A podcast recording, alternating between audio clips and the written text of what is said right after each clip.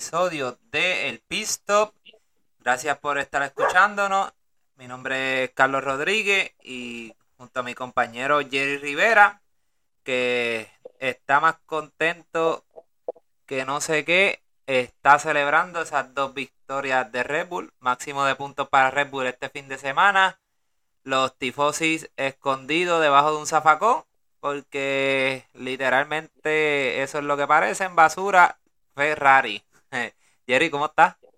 Bien, bien, Carlos, saludos, saludos a ti, saludos a nuestros oyentes.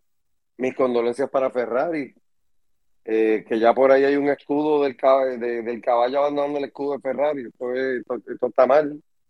Este, pero nada, aquí en otro episodio más, para hablar de, las diferentes cosas que están pasando en la Fórmula 1, entre ellos eh, Mercedes y el proposing. Pero nada, aquí vamos. Tenemos, sí, hoy tenemos varios temitas para tocar. Este, vamos a hablar de la carrera, eh, todo lo que estuvo pasando de la carrera, eh, team orders que hubieron en McLaren, eh, fallo de goma de Checo, fallo de, en Ferrari, tenemos nuestra sección de Grandstand y pues terminaremos, este, digo, vamos a terminar hablando del Gran Premio de, Canadá. Pero pues vamos a empezar a hablar con lo que fue Azerbaiyán. Eh, ¿Qué te pareció la carrera, este Jerry? Eh, del 1 al 10 y en general de todo lo que estuvo pasando. Pues mira, yo le voy a dar eh, entre un 7, un 7, vamos a darle, le voy a dar un 7. Este, esperaba más de la carrera, eh, aunque favoreció favoreció definitivamente al equipo que yo le voy en todo sentido de la palabra, como tú bien dijiste, se cogió el máximo de puntos posible en la carrera, incluyendo la vuelta rápida. Pero esperaba, esperaba mucho más de la carrera, dado a, lo bueno que han sido las carreras anteriores, excepto, tengo que decirlo, excepto Miami, que todas las carreras anteriores pues han sido mucho más entretenidas. Yo esperaba más de esta carrera, el año pasado pues me gustó más la carrera, no por el resultado que Checo en la carrera, pero sí las diferentes cosas que pasaron pues le hicieron más entretenida que este año.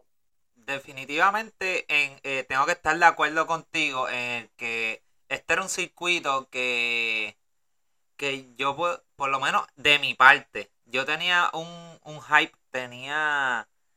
Estaba anticipando la llegada de, del domingo para ver esta carrera porque es un circuito que nos tiene acostumbrados a que pasa muchas cosas. O sea, vemos mucho choque y muchas factores decisivos de la carrera que en esta carrera sí hubo factores decisivos, pero sí fueron por DNF por fallas de motor, no por un choque aquí, un choque allá. Y yo creo que yo estoy contigo, le doy un 7. En un momento fue aburridita la carrera. Eh, vimos un Red Bull imponente, diría yo. Yo creo que hubiera sido interesante ver si Ferrari hubiera podido eh, luchar con Red Bull en lo que eran los straight line, en las rectas. Tenían demasiada velocidad, la que Ferrari no está teniendo. Eh, eh, no creo que este circuito le hubiera favorecido a Ferrari. y creo que Ferrari carga muchos problemas porque vamos para Canadá que eso lo hablaremos y más adelante lo tocaremos, pero Canadá es un circuito también de rectas, no tiene muchas curvas, que creo que también va a tener problemas. Eh, Ferrari, Mercedes y, dígase todos los equipos que están teniendo problemas con el porposing. Eh, en cuanto a la carrera, pues puedo decir que Sergio Pérez, tremenda salida en esa curva 1. Eh, pero creo que tuvo un mal manejo de su, de sus gomas, algo que, que me estuvo bien raro, porque Sergio Pérez se característica por, por este, manejar bien sus gomas, lo que posiblemente lo pudo afectar sus resultados. No, o sea, no creo que él haya podido ganar a Max Verstappen porque vimos que Max Verstappen tuvo un paso de carrera superior al de Sergio Pérez, pero a lo mejor pudo haber estado más cerca y no a 20 segundos de él. Eh, no sé cómo tú lo ves, no sé si te sorprendió, no sé si tenga que ver con la presión de, querer ahora estar adelante. ¿Cómo, cómo tuviste ese, ese manejo de goma? ¿O cómo lo ves, mejor dicho? Mira, eh, como dijiste también, la salida de Checo fue brutal, me encantó. Este, se ve que tiene un control del carro espectacular, a diferencia de, pues de del año pasado, que tuvo un el principio de año fue, horrible, aunque él ganó esta carrera el año pasado. Eh, te puedo decir de que entró esa curva, o sea, si recuerdas el año pasado que él era el que él era el que estaba afuera cuando Hamilton enderezó la curva y Checo eh, hizo, o sea, hizo la curva y tiene, o sea, de verdad que tiene, eh, tiene la, la, la, sensación de, de, la goma perfecta con relación al manejo. Eh, yo sí, como dijiste también, pienso que me estuvo raro que no supo administrar el, el, uso de su neumático. Él eh, yo, el querer estar de frente, yo esperaba que él le sacara mucho más a Leclerc y estaba básicamente en los dos segundos y pico, no fue más de eso. Eh, que fue algo pues, que, me sorprendió. Max, en cambio. Y, y, se la alejaba en la recta por, por el, la gran velocidad de Red Bull en la recta. Por la velocidad de Red Bull, pero Max, en cambio, eh, bueno, el año pasado Max no fue, no fue muy hábil conservando goma, siendo Max un chofer que es de los que mejor conserva neumáticos en las carreras.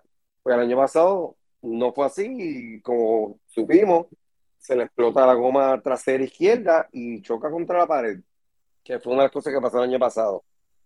Eh, este año, pues nada, fue pues fue Checo, no, no manejó bien. Hubo unas cosas en los pits que me estuvo como que raro. Yo sé que, digo, todos vimos de que le dieron instrucciones a ellos de que no, no pelearan entre sí, pero me estuvo bien raro ese pit largo de Checo. Sí, eso, ¿qué pasó aquí? eso mismo quería, eso mismo te quería también preguntar, porque me estuvo bien raro que cuando creo que fue, ellos pitearon, todos pitearon primero en el primer Virtual Safety Car, ¿verdad? Si no me equivoco. No, no todos entraron. No, no, pero lo que quiero decir que eh, en ese Virtual Safety Car entra Max Verstappen. Ahí hace su primer pit, ¿verdad? No. ¿No? No. Anyways, anyways, como quiera, lo que, lo que te iba a preguntar es que... Nada, no, ellos no, eh, en el primer el Virtual Safety Car, Red Bull se quedó afuera. Eh, eso pues pensé también que les iba a jugar en contra, pero pues parte de la estrategia de Red Bull, pues mira, eh, les volvió a salir. Pero lo que, volvió a salir. Lo que entonces, lo que entonces a mí me estuvo bien raro es, normalmente cuando estamos en una carrera, en una posición al revés, en la que Max Verstappen está adelante, y Sergio Pérez está en una segunda posición tercera, o sea, está detrás. Normalmente ellos pitean al que va al frente primero y luego dejan correr para que se coja la delantera y mantenga la posición y, y, reduzca a los otros para después cuando el otro pitee, o sea, que salga del pit, no haya perdido muchas posiciones y cuando el otro vuelva, el que va al frente ahora, pite, entonces vuelve y coja esa primera posición. Y me estuvo bien raro que en este caso que estaba adelante Sergio Pérez, no siguieron esta estrategia. O sea, en mi entender, yo vi que la estrategia de ellos favoreció más desde un principio a, a Max Verstappen. No sé cómo tú lo viste. Mira, yo lo, yo lo vi, o sea, el hecho de que ellos pues no entraran, eh, Red Bull estaba apostando a que iba a salir eh, un safety car. Eh, todos sabemos de que esa pista se presta para que haya, haya mucho safety car, cosa que, que no fue, que, o sea, que no pasó. No pasó en toda la carrera, lo que hubo fue virtual en todo momento. Este, y ellos pues, pues apostaron a eso, pero la jugada le salió bien, le, le salió, le salió muy bien, o sea, verdaderamente. No, claro, le sale Pero, bien, pero mi, pero mi, pero yo sí voy más que lo, sí pienso que los movimientos que hizo Red Bull eran para favorecer a Verstappen. exactamente, eso era lo que quería ver si, o sea, tuviste lo mismo que yo, o sea, te, te estuvo raro el que ellos pitearan primero a Verstappen y no a Sergio. No, no, no, fíjate, no, esa no fue la parte, o sea, mira, tú tienes, tú tienes, hay maneras de, de tú eh, retrasar un, un pit stop y, y poder conseguir lo que tú estás buscando. O sea, si el carro está levantado de atrás o de al frente, el, el chofer no puede salir. Y eso de que se quede el carro Checo cinco segundos y pico versus los los versus los tres segundos de Verstappen, verdaderamente, pues, pues fueron obvios. Y lo comenté acá, o sea, yo dije, contra, no sé, eh, Checo es un, un gran piloto y él pues tiene que verlo y eso pues desanima. Y pienso que parte de las cosas que pasaron para que Checo quedara tan atrás de Verstappen era que estaba desanimado. O sea que tú puedes entender que a pesar de lo que ha estado pasando, eh, que Checo se ha pegado a, a ser un contendor este, al campeonato, como quiera tú sigues viendo que, que Red Bull sigue favoreciendo a Max Verstappen. Sí, sí, pienso que sí, pienso que sí. Yo, para que, para que Checo, el equipo lo, lo favorezca más, tiene que pasar algo con Verstappen en una de las carreras, que Checo se vaya adelante y ahí yo te diría que el equipo va a jugar más para, más para el lado de Checo. Eh, yo te puedo decir de que el, el grupo de ingenieros y mecánicos que está trabajando con Checo están trabajando, o sea, espectacular, espectacular. El carro de Checo no ha dado problema con el, con el DRS, el de Verstappen sí.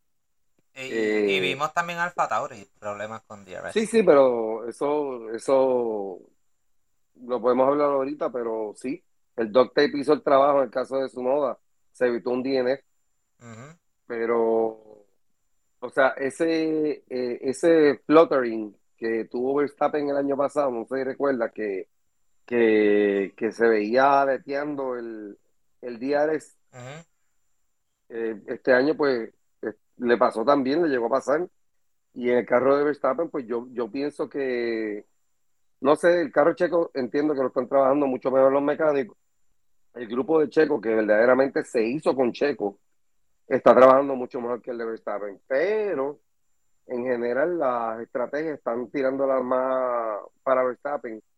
Quizás que ellos tienen, obviamente ellos tienen una información que, nosotros no vemos y es con relación a la velocidad de Verstappen. Posiblemente ya ellos estaban notando que Verstappen estaba rápido en ciertos sectores y que iba y que se iba a ir. Así que aún así, no, eh, que por eso es que yo entiendo que viene el Team Orders, entre comillas, en el que dicen no fighting, o sea, no peleen. Y pues es que ya ellos sabían que no, el, el paso de, de Verstappen era, era muy veloz. O sea, Verstappen demasiado de veloz en esta carrera. Bueno, terminó 20, ¿qué? 22 segundos por encima de Checo, algo así. Sí, sí. Oye, pero tienes que ver, eh, eh, Red Bull tiene experiencia de carros de su mismo equipo chocando entre sí.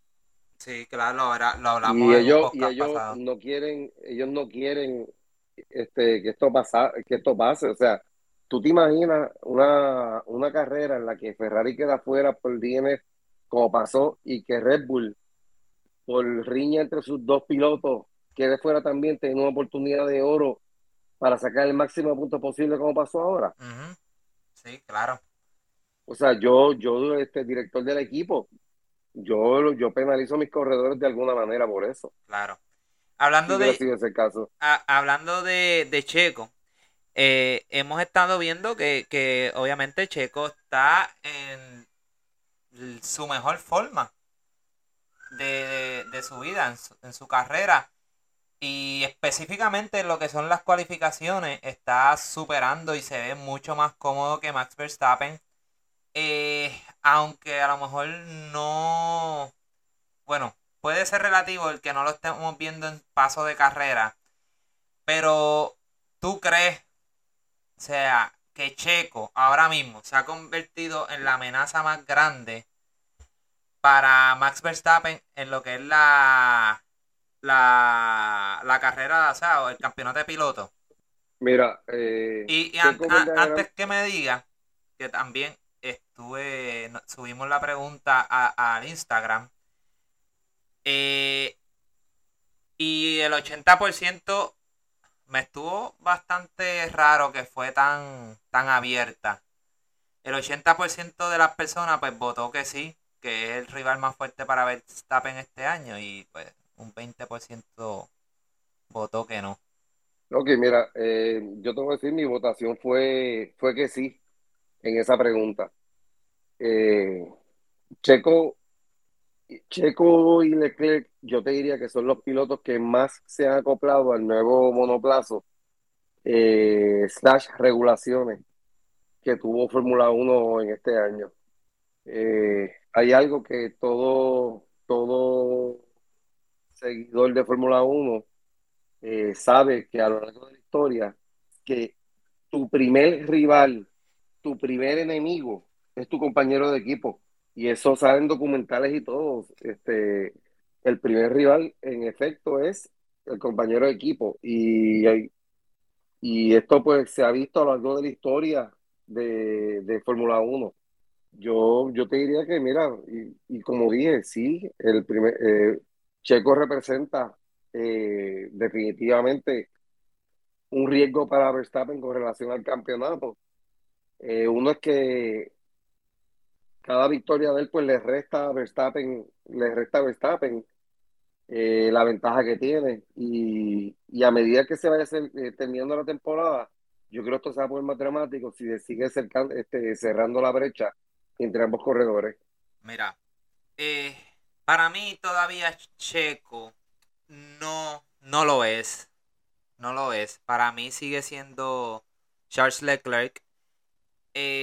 Si hemos estado viendo de cerca Charles Leclerc, a pesar de que de sus seis poles que él lleva este año, solamente ha ganado creo que dos. Eh, sigue siendo el más rápido en qualifying, sigue siendo Charles Leclerc.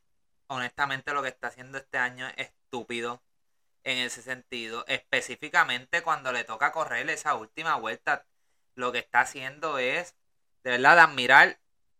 Está sacando el clutch parcial. De verdad, lo que está haciendo es increíble. Eh, y en el paso de carrera, creo que el más que se, a pesar de que Ferrari tiene problemas en lo que son la, los straight lines o las rectas, creo que todavía el más que se le acerca es Charles Leclerc. Eh, si Ferrari sigue teniendo los fallos que está teniendo eh, y a mitad de temporada todavía no han arreglado nada y se le siguen alejando eh, Checo y Verstappen y ellos dos quedan bien arriba, pues entonces yo puedo decir que sí, que Checo es la persona más fuerte.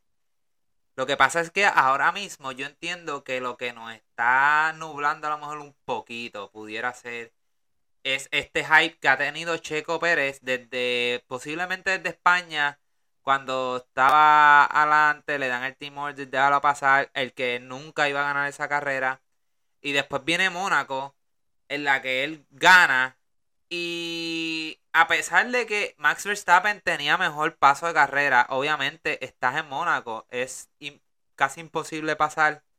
Más bien en esta carrera, tiene los qualifying que tiene, empieza ganando, pues creo que está trayendo un hype que a lo mejor nos esté dando una no, no quiero decir falsa esperanza o falsa expectativa, porque puede pasar. Pero no sé. Por ahora, pienso que el, el mayor rival ahora mismo sigue siendo el Charles Leclerc. Con relación a, pues, al resto de, de, los equipos, sí, Leclerc es el rival más, más fuerte que tiene, que tiene Verstappen, pero vas a ver si esto sigue como va, que Checo se va a convertir en lo, en lo, en el más fuerte si no lo es ahora mismo. Por eso, por eso es que dije, creo que todavía no. Por eso es que por eso fue que mencioné todavía no.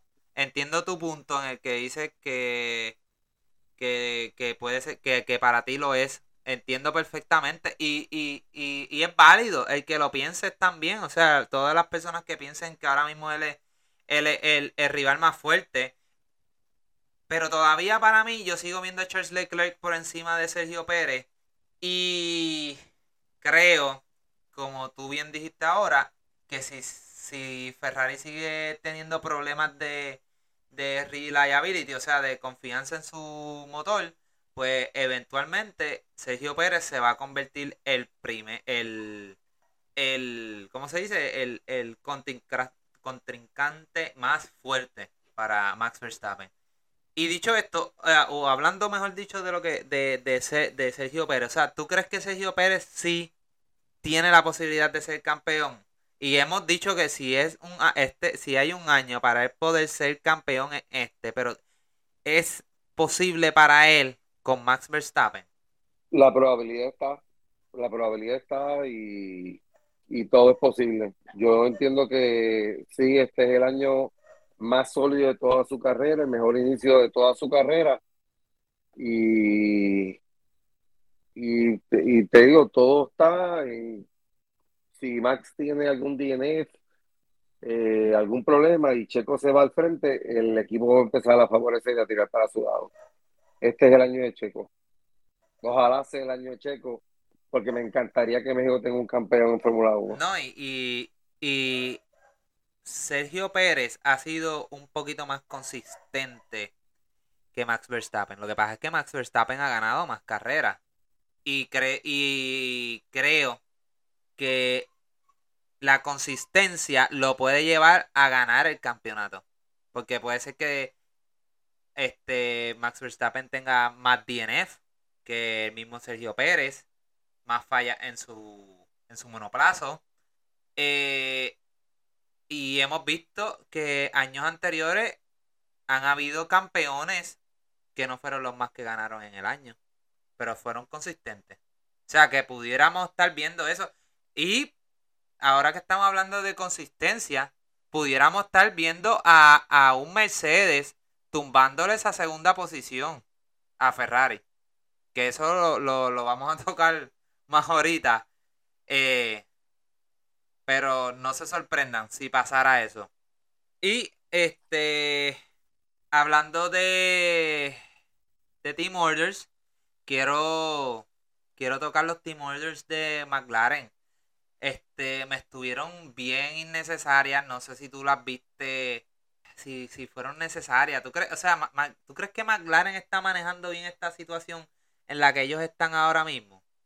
O sea, ellos deben de estar favoreciendo a un piloto más que otro, porque para mí, yo pienso que deberían... Es que es complicado, tú no favorecer un poquito más a, a Lando Norris que Daniel Ricciardo, pero yo creo que no debe de haber una preferencia por el momento, porque es que McLaren ahora mismo no está peleando por el campeonato de pilotos. Ellos están compitiendo por puntos, por posiciones, de llegar más arriba, más arriba en la, en la tabla de posiciones.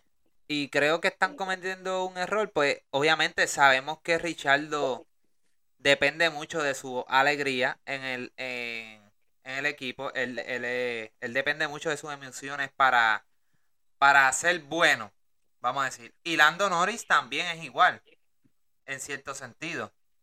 Y yo creo que se vio bien feo el que Richardo al principio de carrera se dijera Mire, déjame para pasar que tengo más mejor paso de carrera que Lando y no lo dejaron pasar.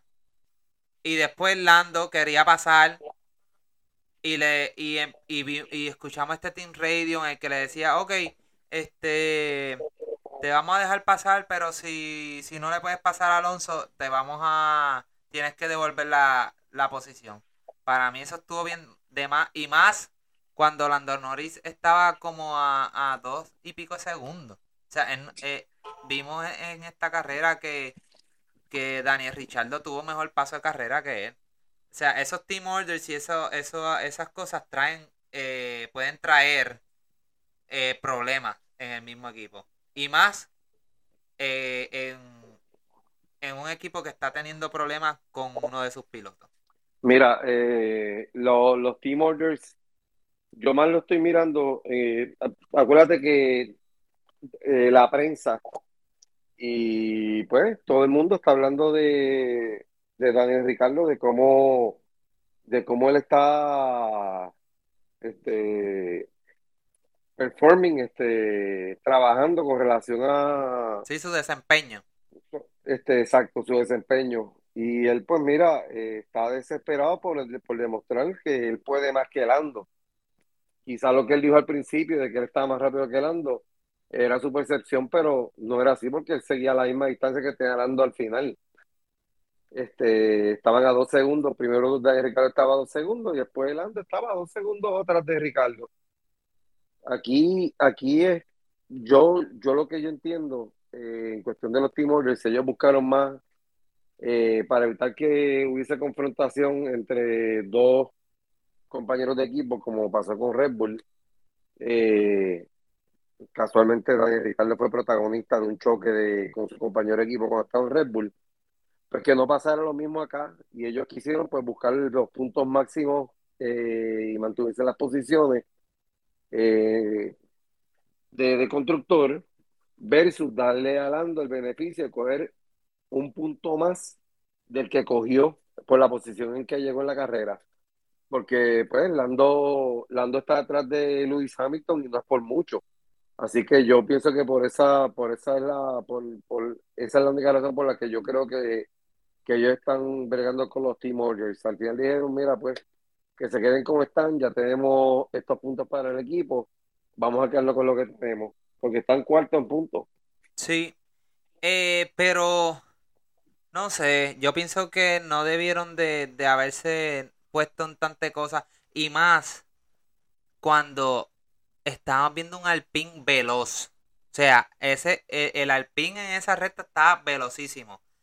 Eh, jamás en la vida Lando Norris iba a pasarle a Alonso. O sea, no iba a poder. O sea, que ese, por eso, que eso es lo que a mí me, me, me estuvo tan bobo.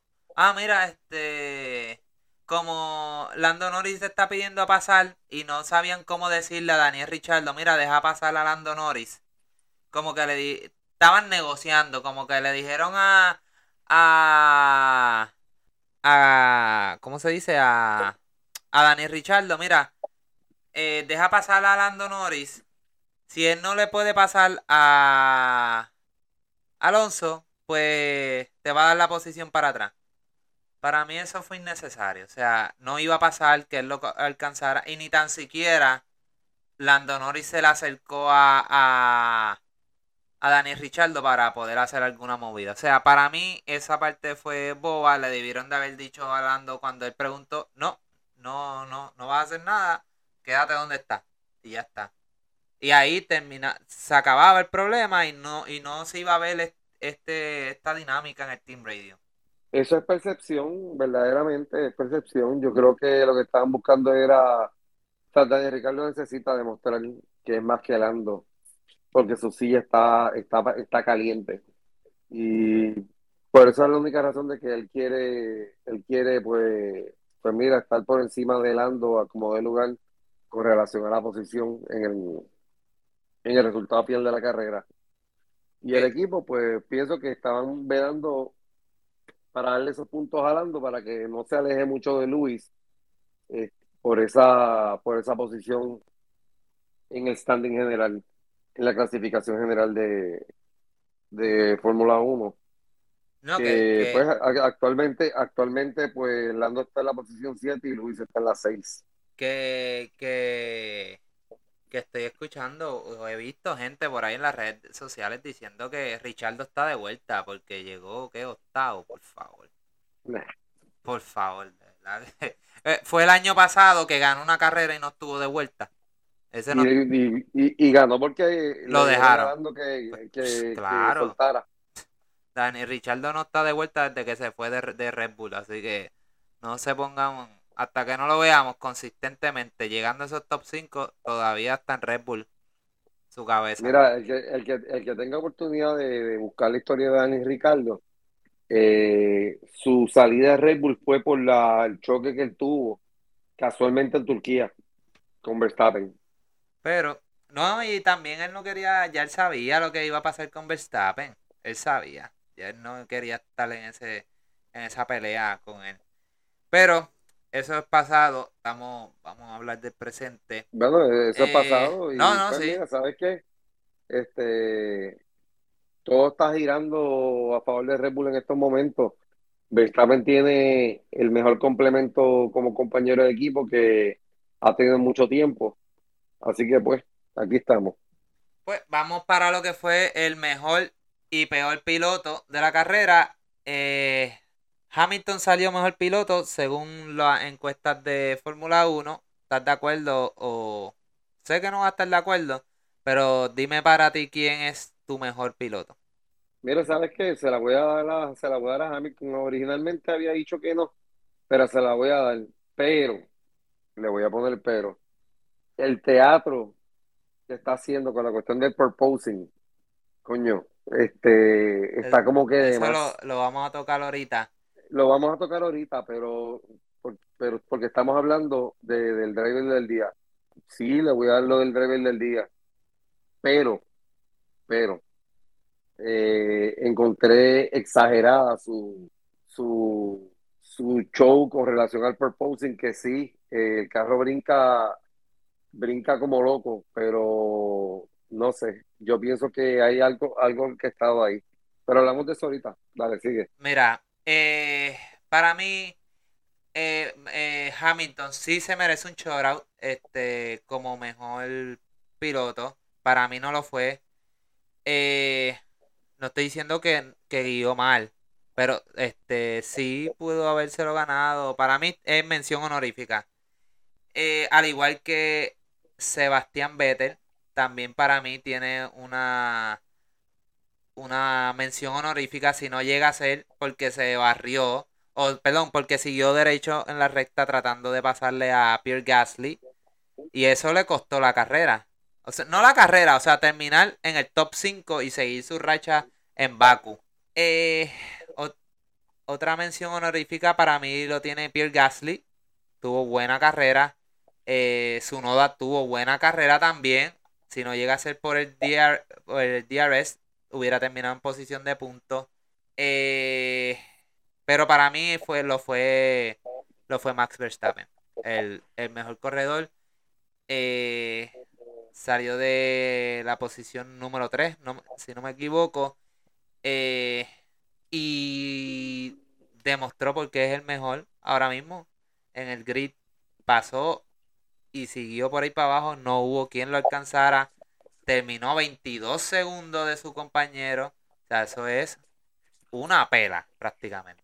Sí, oye, no sé si recuerdas en la transmisión que a él le, que, que a estaban diciendo, eh, baja el paso un poco, sí. estás, a, estás eh, a esta a esta distancia del, del segundo, el segundo va a tal velocidad, plus one.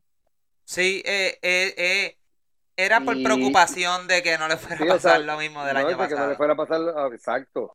Que Porque hoy- le dijeron, eh, le dijeron incluso en esta pista todo es posible, o sea, lo trabajaron, o sea, verdaderamente lo trabajaron y lo trabajaron bien. sí, Dijeron, en esta pista todo es posible, porque el que va detrás sabe dónde está, claro. Conoce la, conoce la pista. Y obviamente está refiriendo a Checo. A Checo, que a, eh, eh, al igual que Sebastián Vettel, tienen este gran experiencia, no experiencia, grandes resultados en esta pista. Sí, sí, sí, y, sí. Y, y by the way, al final, creo que fue en la última dos, o las últimas dos o tres vueltas, hubo un sustito de repente en el que en el que Max Verstappen estoy, dijo estoy perdiendo potencia y creo que era problema con su DRS. Estoy casi seguro que tiene que haber sido también, También, no. Este, no, no, no. Este, él dijo, sí dijo que estaba perdiendo potencia, pero luego lo de su noda, le dijeron a Max, no uses el DRS.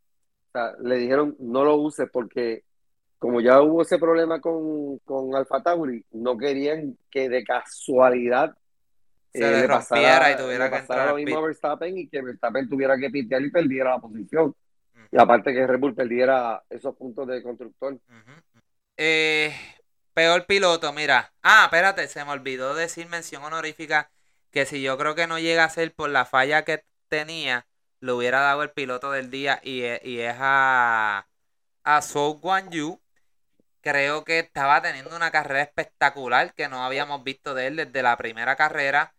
Iba a terminar en posiciones porque creo que iba en la posición 10 cuando tuvo el problema con, su motor. Y bueno, le dijo a Botas, sácame una bota al medio y Botas se echó para el lado y siguió y de verdad estaba teniendo tremenda carrera. Así que mención honorífica pero para tú, Pero tú sabes, pero recuerda que en la carrera él, él no se había dado cuenta que el carro tenía problemas. Pero los pit, en los pit le dijeron, eh, entra porque tiene problemas con el motor. Y él dijo, ¿en serio? ¿Otra vez? ¿En serio? Sí.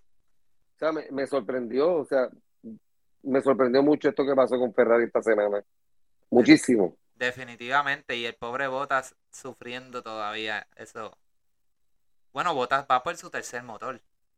Eh, y para, vamos para el peor piloto. Y el peor piloto está entre Latifi, que es raro, pero esa mención honorífica se la voy a Latifi, a Mick Schumacher, pero definitivamente se lo tengo que dar a Lance, nene de Papi Stroll. Eh, mano, cuando Sebastián Vettel hace un spin, un spin, eh, hizo un spin en qualifying, ¿verdad? Si no me equivoco. Sí. Terminó primero que él en qualifying. En la carrera tiene un lock, un lock up que le dicen en, la goma, tratando de pasar, eh, cuando le pasa a Gasly, sigue derecho en la, en la recta, vuelve otra vez a carrera y recupera las posiciones y termina sexto lugar. Y tú terminas en la posición, creo que fue 15 o 16 por todo lo... Terminó último.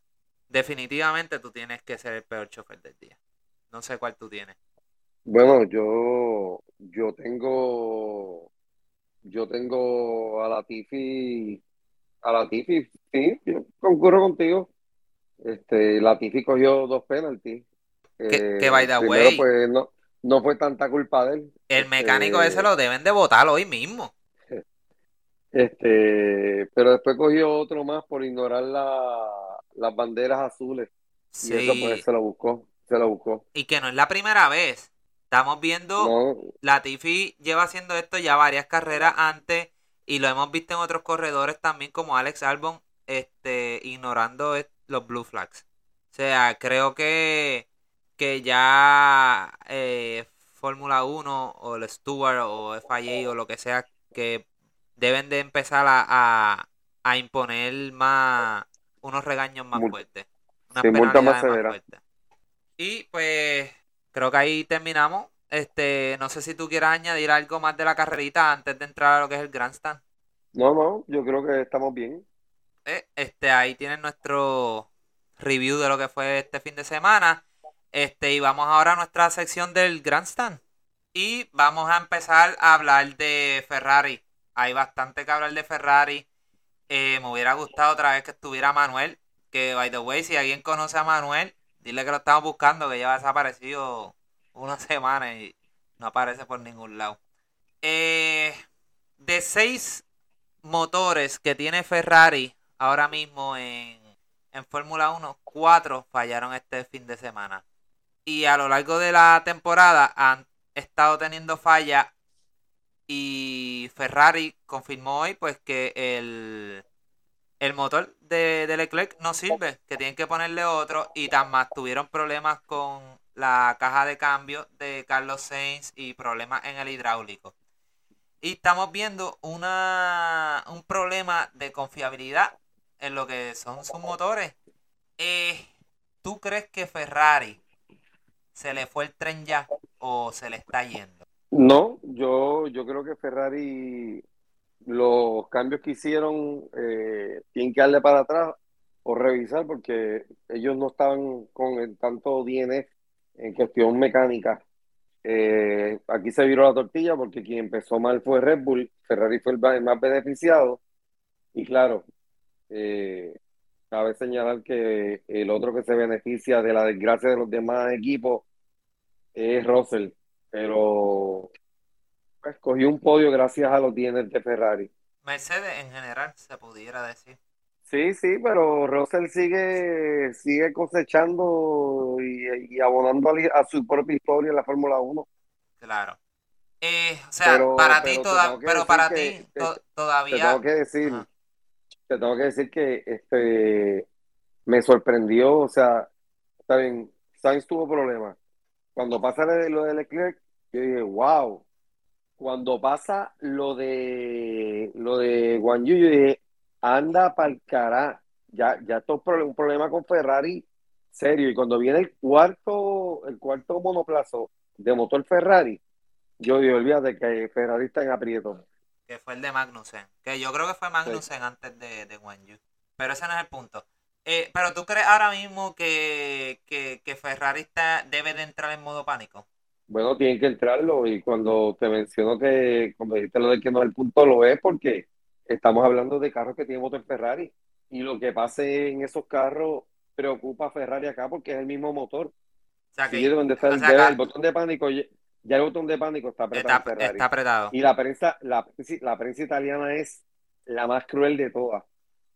Mira, el, el, en, lo, en, la, en, el, las preguntas de, de Instagram, pues se hizo, si, se hizo una pregunta sobre si Ferrari estaba en aprieto, en el que 66% de las personas pusieron que sí, el 13% puso que no y el 21% yo le puse están en pánico y el 21% pues puso que que sí. Pues, obviamente se entiende que sí, todo, ese, ese 26 y 21 caen en lo que están en aprieto. Eh, mira, yo creo que todavía no se le ha ido el tren.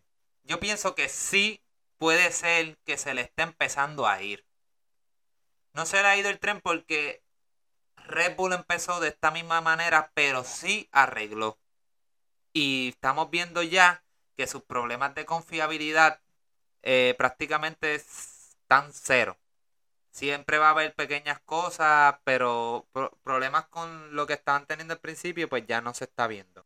O sea que Ferrari puede hacer lo mismo. Si Red Bull lo hizo, se supone que Ferrari tenga la capacidad de hacer lo mismo no creo que deben de entrar en un pánico de un corre y corre para aquí para allá porque eh, cuando entras en pánico muchas veces no piensan y cometen más errores de lo que estás haciendo. O sea que yo entiendo que ellos deben de sentarse a analizar, ok, está pasando esto, ¿qué podemos hacer?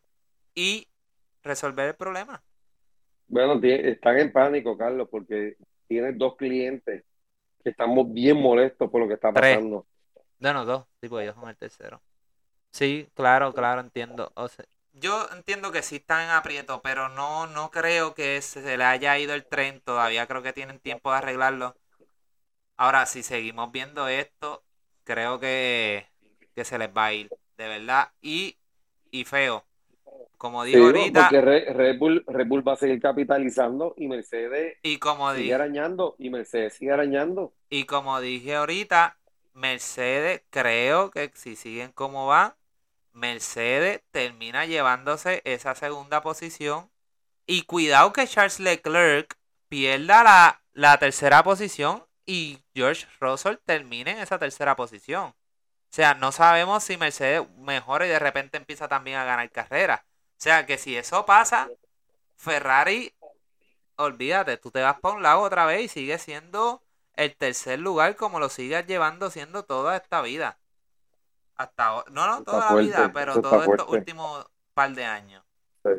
Y hablando de, de lo que es, es Ferrari, Matías Binotto hizo unas presiones esta semana pasada en la que él dice que la meta de Ferrari para este año es ser competidor y no ser campeones. Ah, bueno, ¿cómo tú ves estas expresiones? O sea, para, para ti, esto, porque para mí, esto es unas expresiones de un perdedor en toda la palabra. Estás dando excusas ya por si no ganan. Eh, creo que le estás llevando mal mensaje a tus pilotos. No sé cómo. Está feo, está feo, está feo. Para mí es tirando la toalla. O sea, es que para mí estas son expresiones que él ni debe de hacer. O sea, ¿cómo tú vas a decir, no, nuestra meta para este año era ser competitivo? para ser campeones se requiere estar en un nivel más superior. O sea, tú estás, ¿qué mensaje tú le estás llevando a, tus ingenieros que se han chavado todo el año, eh, desde el año pasado, tratando de hacer un, carro ganador? ¿Qué mensaje tú le estás llevando a Charles Leclerc, que está peleando? Y más después tú tienes todas estas fallas en el equipo, eh, en el motor, fallas de estrategia, o sea, no sé, ¿tú crees que Binotto debe ser despedido? O sea, nada más con estas expresiones, él, él, él era para votarlo. O votarlo el año que viene. No, pero pienso que lo tienen que llevar a capítulo. Mira.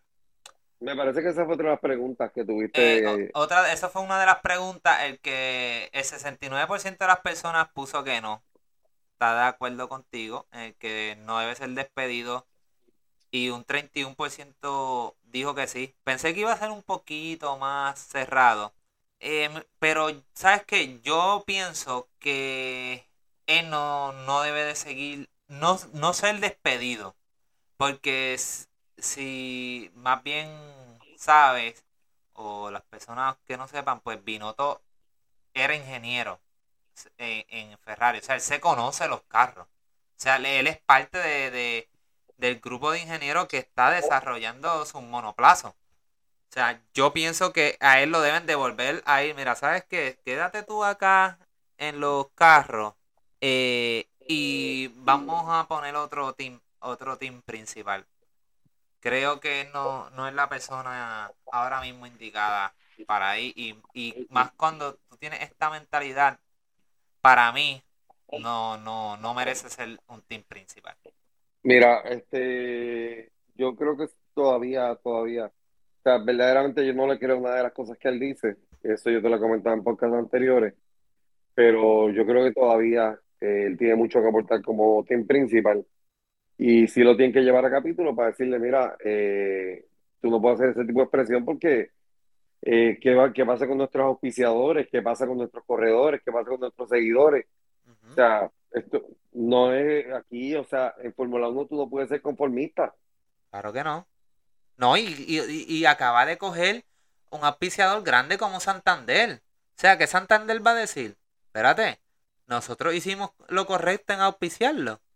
O sea, porque yo no estoy auspiciando un, segundo equipo, yo quiero ganar. Eso es así. Para mí, lo, lo deben, si a final de año esto sigue como está, honestamente, es que también tú, ¿qué otro team principal también puedes buscar? O sea, tampoco es como que tan fácil. Ah, ellos sabrán, ellos sabrán, este, definitivamente alguien va a aparecer. Siempre hay alguien. Y pues vamos a dar por posing. Esta carrera de Baku, pudimos ver que, que, prácticamente el posing está de vuelta y, y se está convirtiendo en un dolor de cabeza o mejor dicho, un dolor de espalda para algunos. este se está convirtiendo tan grande que ya los mismos pilotos se reunieron con la FIA a hablar sobre esto y se, y se quejaron y que y están pidiendo que hagan algo al respecto. Eh, ¿Tú crees que el, el porposing ahora mismo es un problema y crees que la FIA debe hacer algún tipo de cambio? Mira, en el 2014 cuando fue el cambio de regulaciones anterior, Mercedes-Benz fue el más favorecido eh, con relación a, a cómo el carro se desempeñó con las regulaciones nuevas y, y abusaron de, del resto de la plantilla. Ahora, los otros equipos, hay otros equipos que son más competitivos porque eh, las nuevas regulaciones, pues, pudieron encontrar el balance para que el proposing apenas se sienta. Porque está, no a los Gs que tiene el de Hamilton, porque el de Hamilton se veía brutal. Incluso se oía más el proposing que el motor. Se escuchaba. Era increíble. Pero, pero creo que Mercedes tiene que trabajar más con el diseño, sacrificar, sacrificar eh, suspensión o subir más el carro, que eso pues le va a quitar más velocidad al carro. Pero tienen que trabajar con esto. Ellos, pues, la FIA está, le está, está diciendo, mira, ¿sabes qué? Trabaja con lo que tiene, busca el balance y ahí trabaja con este para mejorar el monoplazo. Pero mira, es que Yo, yo, yo te digo, yo te digo, Carlos, para mí eh, lo que están buscando es eh, Mercedes hacer este teatro para que sí hayan unos cambios y pues ellos salgan beneficiados y pues volver a estar donde ellos estaban. Pero es que ellos no son el único que se está quejando. El más que se está quejando es Toto Wolff y Hamilton. Claro. Pero, es- Y, y te voy a decir, pero es te que cuando ya los pilotos. te- te ven acá, ven acá, tú como, como, como team principal, tú tienes a tu piloto estrella, al siete veces campeón, Dios, te lo estoy diciendo mi apreciación, al siete veces campeón que está lesionado, asterisco, y, y tienes a tu otro corredor que llegó tercero, ¿dónde tú estarías? ¿Cómo? ¿Dónde tú estarías? Tú tienes a tu mejor piloto, a tu piloto, al siete veces campeón, Sí, pero tú, tú lo, al que tú- más tú- victoria, al que tú lo estás diciendo por lo que dijo. Christian Horner que, que- No, no, no, no, no, no, no, no, no, no, no, no. Quita a Christian Horner de, de, de la, del comentario que te estoy haciendo. Tú tienes a tu siete veces campeón, no, claro, yo a los voy a defender. a tu- yo los a voy a defender. No, escucha la pregunta, escucha la pregunta. Tienes al siete veces campeón, al 104 poles, al 103 victorias, eh, o al revés, este, lo tienes lesionado y tienes a tu otro piloto que hizo un podio. ¿Dónde tú estarías?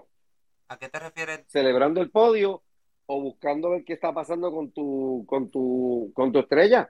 ¿Dónde tú estarías? Bueno, yo, Porque yo estaría con Hamilton, claro. Porque ahí yo demuestro mi punto. Pero él estaba acá en la celebración del podio de Russell. Sí, pero mira, Te estoy diciendo porque fue de las, fue de las cosas que, que, que me chocaron. O sea, sí, como que tú estás diciendo como que pues a- a- en Hamilton era fue show o algo así. en Park Fem, tú no puedes tocar al piloto. Tú no puedes tocar el carro. Él tiene que salir por sí mismo. Pero entonces, ¿por qué el ingeniero que estaba al lado de él, después que él se bajó del, del monoplazo, ¿por qué no lo asistió? ¿Por qué no caminó con él mientras Hamilton iba caminando con este paso? Bueno, pero caminó la o no.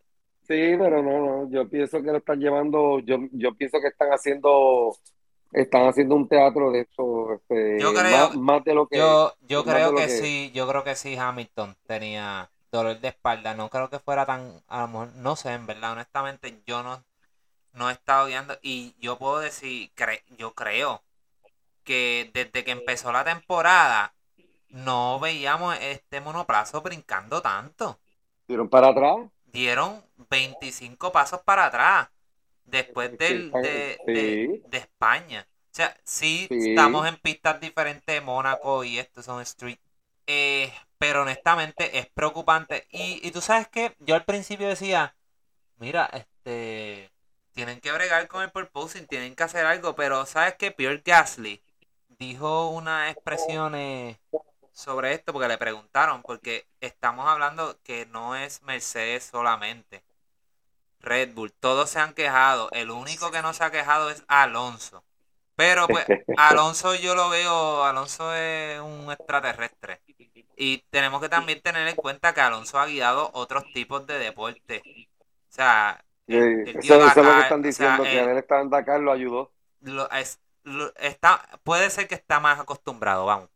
Pero Pierre Gasly en, eh, dice que no solamente se trata de, de, de, los pilotos, porque él dice, mira, si este porpoising sigue, tú vas a tener pilotos que a los 30 años pues no van a poder seguir piloteando, porque no van a poder aguantar esta carga en la espalda, vamos a tener discos herniados, este, dolores de cabeza, y además de eso habló sobre la seguridad, y, y él, que está, él, él estaba mencionando que con estos porpoising que ellos están teniendo, en los retrovisores ellos no ven nada porque el retrovisor está brincando.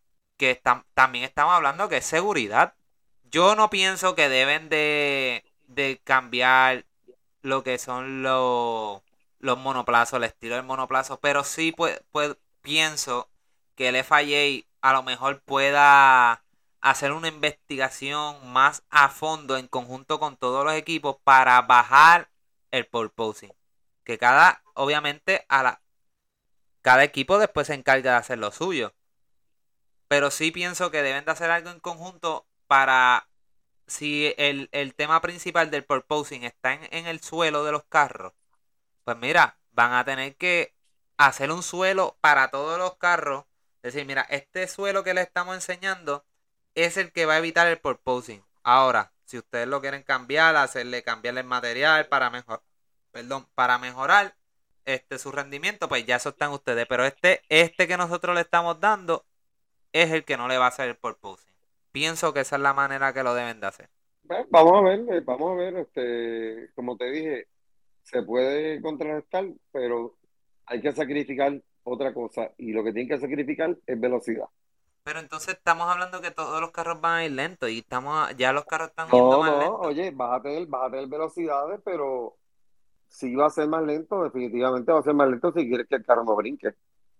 El de Hamilton cuando entraba a las rectas, ahí mientras más rápido, más, más brincaba el carro. No, era una, de verdad, me, me estuvo, yo estaba con la boca abierta, honestamente. Sí, yo pienso que le dieron para atrás para hacerlo. Oye, qué, qué, cosa que le hicieron, no sé, no sé. Pero es que vienen teniendo este problema desde Mónaco. Está bien, pero lo hicieron, este, algo hicieron ellos que volvió de nuevo salvajemente. En Miami estaban que casi ni, ni se notaba. Tú me lo dijiste que estuviste ahí. Sí, no. Y después viene España y fue, wow, Mercedes eh, está de vuelta. Sí, pero pues hicieron un cambio hasta el monoplazo y, y ahora está. El cero, para mí que el cero, vamos a ver ahora que van para Canadá, que es un circuito que no es es parecido en el sentido de que mucha recta. Y que, by the way, yo creo que Ferrari está en aprieto porque no creo que en una semana vayan a resolver sus problemas. Y más cuando tienen que viajar a Canadá. Eh, vamos a ver. Vamos a ver. Eh, no, tenemos un street race, así que puede ser que cuando se tenga ahora el, carro, pues cambie. No sé. Eh, vamos a hablar de, de Oscar Piastri.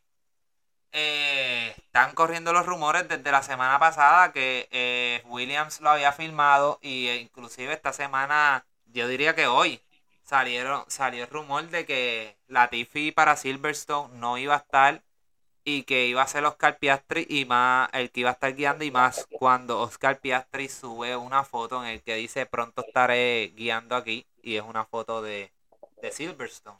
Sí, lo vi hoy. Y después salieron los rumores de que Simplemente es que van a anunciar para Silverstone que lo filmaron. Que esto significa que es la posible estadía o el regreso de Alonso al PIN. ¿O piensas que puede ser que todavía Alonso no tenga esa silla segura? Yo pienso que, mira, eh, Alonso y Ocon están bastante balanceados con relación al con relación a, al performance de las carreras yo no creo que Alonso esté como para que lo, lo retiren del equipo. De verdad que no. Pues mira, a mí me está un poquito raro que, que Alpine haya dejado ir a Oscar Piastri. Pero lo que se está rumorando es que Alpine prácticamente se lo va a prestar por un año a Williams. Y me hace sentido, ¿sabes por qué? Porque entonces ellos van a decir, para yo tenerlo aquí eh, haciendo de test driver y no desarrollándose, mejor lo presto. Y para no traerlo, sin, a, a, a Fórmula 1 sin saber cómo él va a lucir y que me pase lo mismo que a Mick Schumacher y me esté destruyendo monoplazo y yo perdiendo dinero, pues, ¿sabes qué? Voy a prestárselo un añito a Williams. Vamos a ver cómo luce el nene. Filmamos a Alonso otro año, que está guiando estupendo. Y si el nene luce mejor que Alex Albon, porque estoy seguro que Williams va a filmar también a Alex Albon otra vez. Entonces Alpine dice, ¿sabes qué? Vamos a traerlo. Puede ser que sea eso que estás diciendo. Eh, hay, hay una probabilidad, pero Ocon posiblemente se quede pues por la juventud y eso, pero Alonso todavía tiene que aportar, tiene para aportar al equipo. Este, yo el dejar, poner a Piastri para que Piastri vaya teniendo el fin del carro de Fórmula 1 y a lo mejor eh, Alpine lo vea como, como un George Russell, que esté un monoplazo, eh, vamos a ponerle mediocre, y llevar al máximo ese monoplazo mediocre, cosa que cuando esté en un monoplazo de mejor rendimiento, pues puede hacer mucho más por el equipo con relación a puntos y, y eso. No sé, es lo que pienso al respecto. Yo creo que eso es lo que está pasando. Y vaya vamos a, antes de pasar y terminar con el, con el Gran Premio, adiós, y pasar al Gran Premio de Canadá, eh, un fanático, un seguidor de nosotros, este, se llama, déjame, lo voy a buscar ahora porque a él parece que no es muy fanático tampoco de Pierre Gasly y parece que también nos sigue hace tiempo porque sabe que nosotros, Pierre Gasly y nosotros no, no, no, no nos llevamos, no nos llevamos y parece que a él le gusta la sangre y, y nos escribió que quería que quería que que habláramos sobre esto en el podcast. Y el hombre se llama Robert Rivera, así que saludos Robert. Eh, no, eh, quería que habláramos pues sobre las expresiones de Pierre Gasly y en la que prácticamente sigue y seguirá siendo el mordido eterno. Y habla de la firma de Checo, en la que él, él dice prácticamente dice que, que Sergio Pérez era la mejor opción porque eso es lo que él, un segundo piloto, y que eso es lo más que le conviene. Dando a entender como que si él iba para Red Bull, él no iba a ser segundo piloto y él iba a querer ganar y podía traer problemas al equipo. Y también habla de que él no quiere competir por estar en los primeros 10 pilotos, él quiere, sus ambiciones son hacer campeón y bla, bla, bla hablando mucha baba y también como hablando que puede salir de Alfa Tauri, que está negociando prácticamente con, con Marco, con Helmuto. ¿Qué, ¿Qué te parece a ti esto? Bueno, primero que nada, saludos a Roberto, gracias por, por seguirnos, gracias por, por hacer el comentario en las redes. Sí, pienso, pienso que en efecto eh, Gasly está ultra mordido este, Está sangrando. No, no, no, sabes, olvídate. Eh, Checo realmente ha demostrado bajo presión que puede hacer el trabajo. El año pasado cuando le apretaron, cuando, cuando lo pellizcaron porque estaba teniendo un mal desempeño a mí, en la primera mitad de la temporada, hizo ajustes y tuvo un desempeño, perdón, espectacular en la segunda mitad de la temporada. Y este año ni se diga. O sea, que, que Gasly diga esto, por favor. O sea, Gasly que siga haciendo lo que está haciendo, que lo está haciendo bien en el equipo que está, porque no está bajo la presión, porque a la que tenga presión encima se vuelve loco y empieza a chocar hasta con la sombra. Que, que la gente ya lo está poniendo como, como candidato a reemplazar también a Lewis Hamilton. Mire, por favor. Yo sé que, que Pierre Gasly tendrá su fanaticada, pero mira, por favor, ¿qué te dice a ti que si Red Bull no filmó a Pierre Gasly, Toto Wolf, que es el tipo, yo creo que uno de los, de los tipos más inteligentes que hay en la Fórmula 1 en cuestión de movidas, va a filmar a Pierre Gasly? Su noda, para mí, está teniendo mejor año que Pierre Gasly en estos momentos. Y él, está corriendo muy bien. Y él hacer estas expresiones para mí las encontré innecesarias. Él simplemente decía, este, nada, que lo felicito. este y que siga para adelante. Y ya está. Ponerse a estar hablando Exacto. como siempre, igual de mordido que siempre, te hace ser, te hace ver como un, un mordido y un perdedor. Eres una porquería. Eres un, un, un corredor del montón. Eres un corredor normal. Eres, eh, ahora mismo, eres un Daniel Richardo de la vida. Saludo a los, a los, a los fanáticos de Daniel Richardo. Este, y eso es lo único que teníamos que decir. Así que ahí tienen su venenito para Pierre Gasly. Y vamos a pasar aquí a, a pasar al Gran Premio de, de Canadá. Así que te- hasta aquí nuestra sección de, del Grandstand. Y semana de otro fin de semana de carrera. Me estuvo bien raro. No sé para ti que hayan corrido un back to back cuando tienen que, que viajar acá. Y más que van de, de, desde Europa para, para, para Canadá. Que en una semana duro, está, está está, está, fuerte, ¿viste? Está Sí, bien fuerte. Está duro, Eh, ¿verdad? Que es admirable, es admirable como ellos se movilizan, eh, ¿verdad? e- e- ecualizan el jet lag, porque de verdad que está brutal. Bueno, ya hay varios corredores que se fueron para Canadá y otros que todavía no.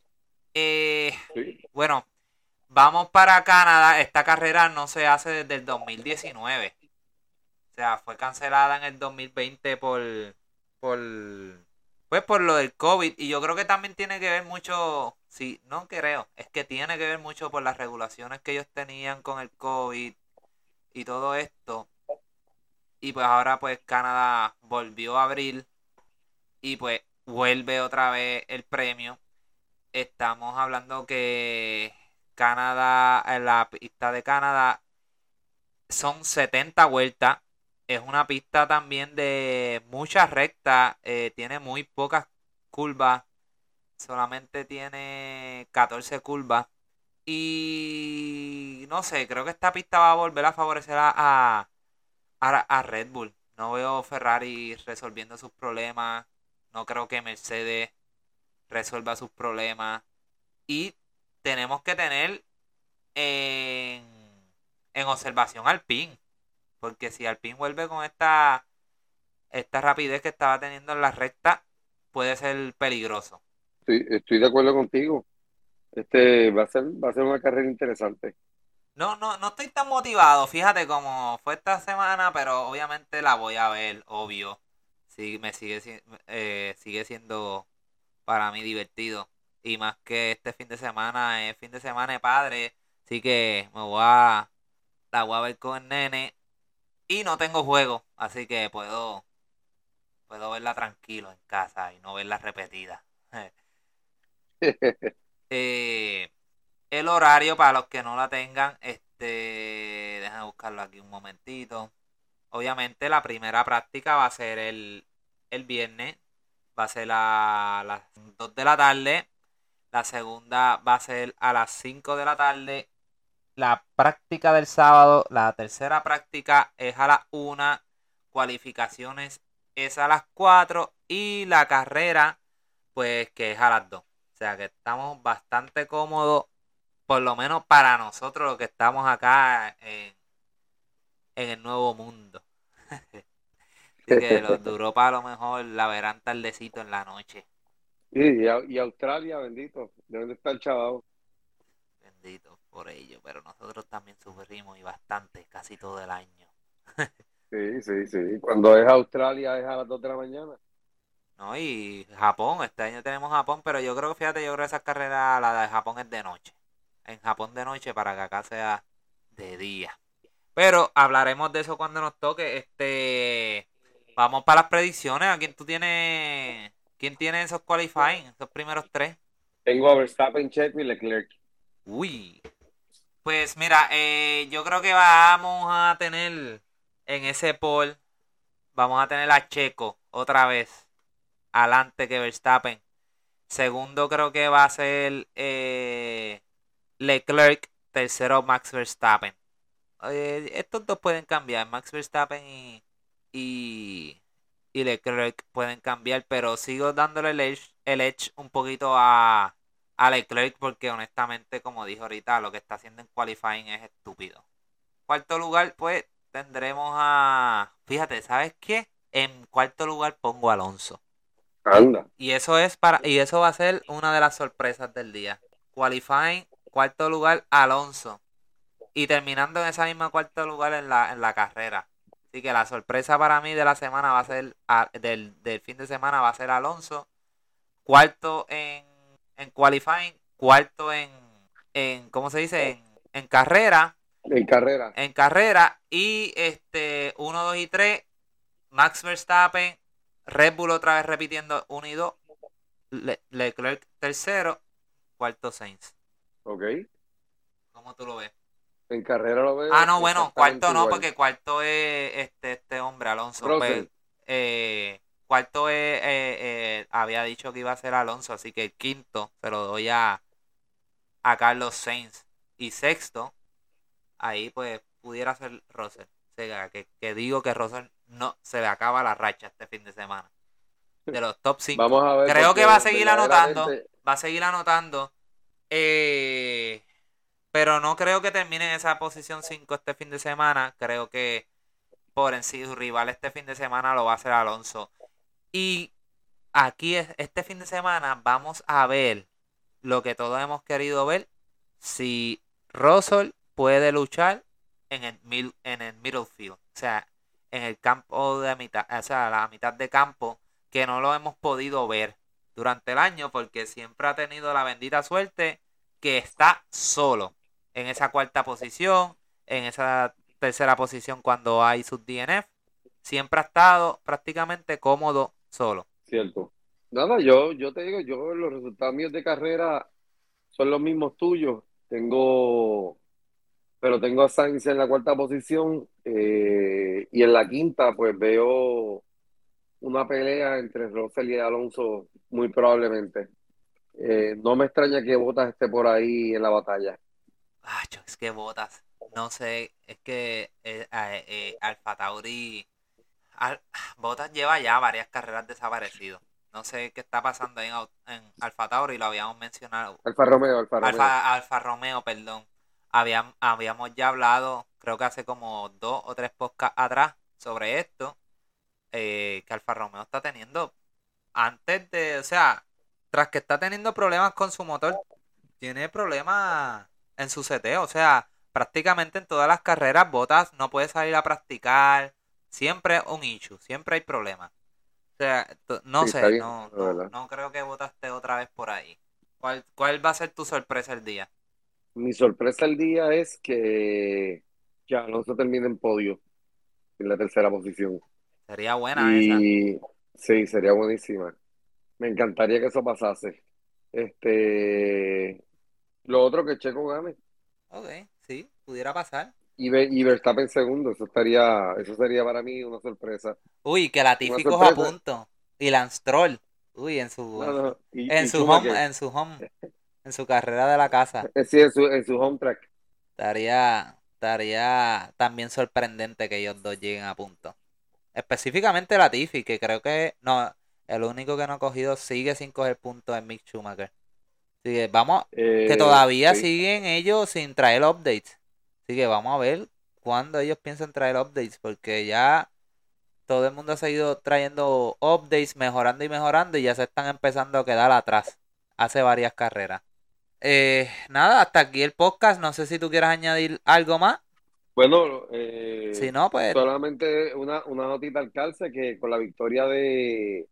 Con la, con la victoria de Baku, Verstappen se convierte en el campeón, el 25 veces campeón, eh, o sea, ganador de Grand Prix eh, más joven.